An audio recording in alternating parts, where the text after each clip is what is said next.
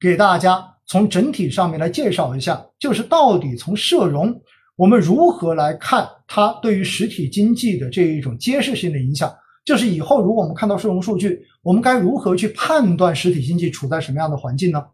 首先哈，社融的话呢，我要告诉大家，它到底含了多少种，就是它到底有哪些类别是算作社融的。大家记住了哈，社融下面的话呢，一般分了三大项，第一项叫做间接融资，第二项叫做直接融资，而第三项的话呢，属于其他项。那间接融资说白了就是我要借钱的话，我不是直接找出钱方借。我是找那个中介，找出钱方来融入资金。举个最简单的例子，银行就是标准的中介方，因为银行放出去的贷款，这个钱其实并不是银行自己的，它是个人、居民跟企业存在银行的存款，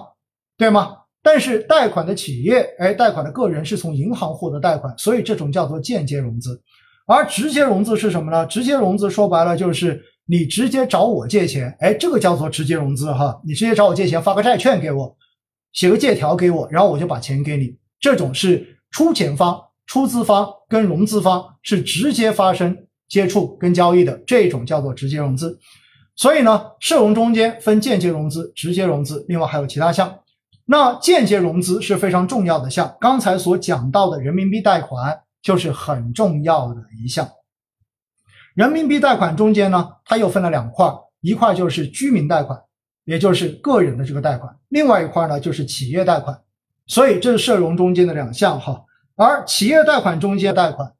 哎，就是借的很短的。那么短期贷款第二块叫做票据融资。那么短期贷款跟票据融资呢，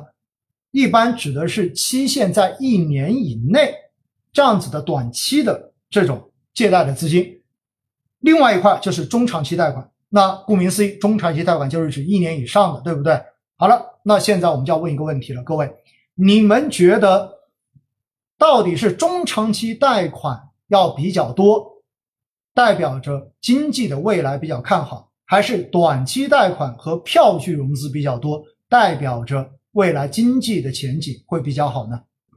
没错哈，肯定是中长期贷款越多。那么相对而言，意味着大家对于未可能会更足一些。因此呢，在这一点来讲的话，哈，我们说以后我们如果要看到底是否这一个社融的结构比较健康，其实最重要的就是要关注什么？最重要的就是要关注到底它是中长期贷款的占比比较高，还是基本上都是短期票据或者是短期贷款。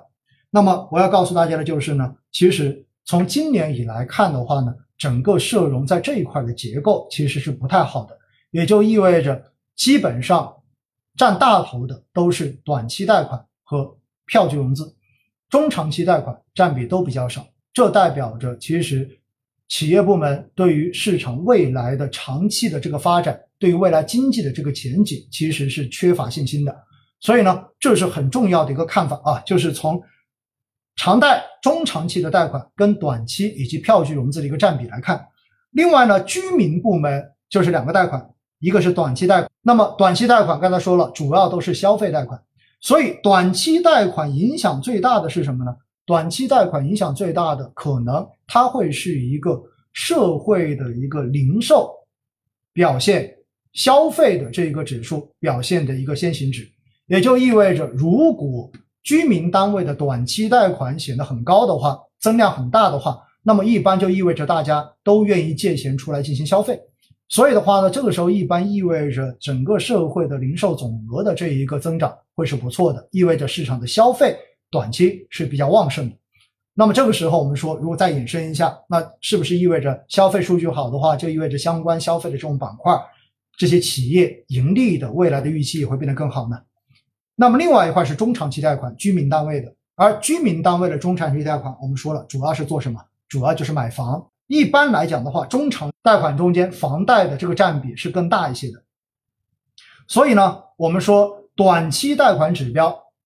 它预示着消费的指标，而车贷哈，其实很多的车贷可能也比较短期，有些就是半年，有些就是一年。所以呢，从历史数据来讲的话呢，其实短贷的这一个变化情况呢。呃，跟整个汽车的零售数据也具有一定的相关性，就是两者基本上可能会是一个同步的状态。而中长期贷款，我们说了，主要还是一个房屋的按揭贷款。我们看一下数据哈，那么房屋按揭贷款的话呢，占居民中长期贷款的百分之八十左右，所以呢，它会跟房地产市场的这个景气度是比较相关的。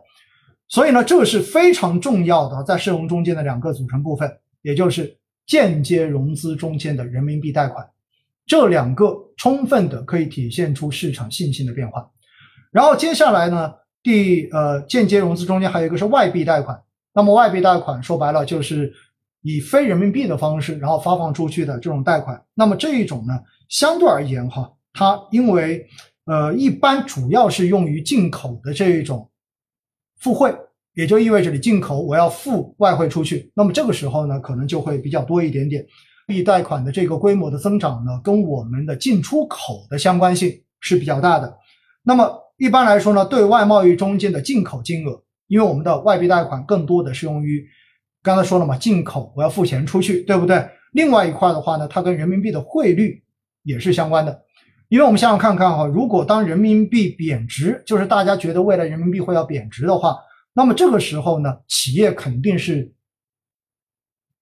会减少介入外币的贷款，避免未来我要还更多的人民币出去，是不是这么一个结？是不是这么一个结论？我会让我的外币的这一个负债变得更少一些，否则未来人民币贬值意味着我要付更多的这个钱去还这个债。那回过头来呢，如果等到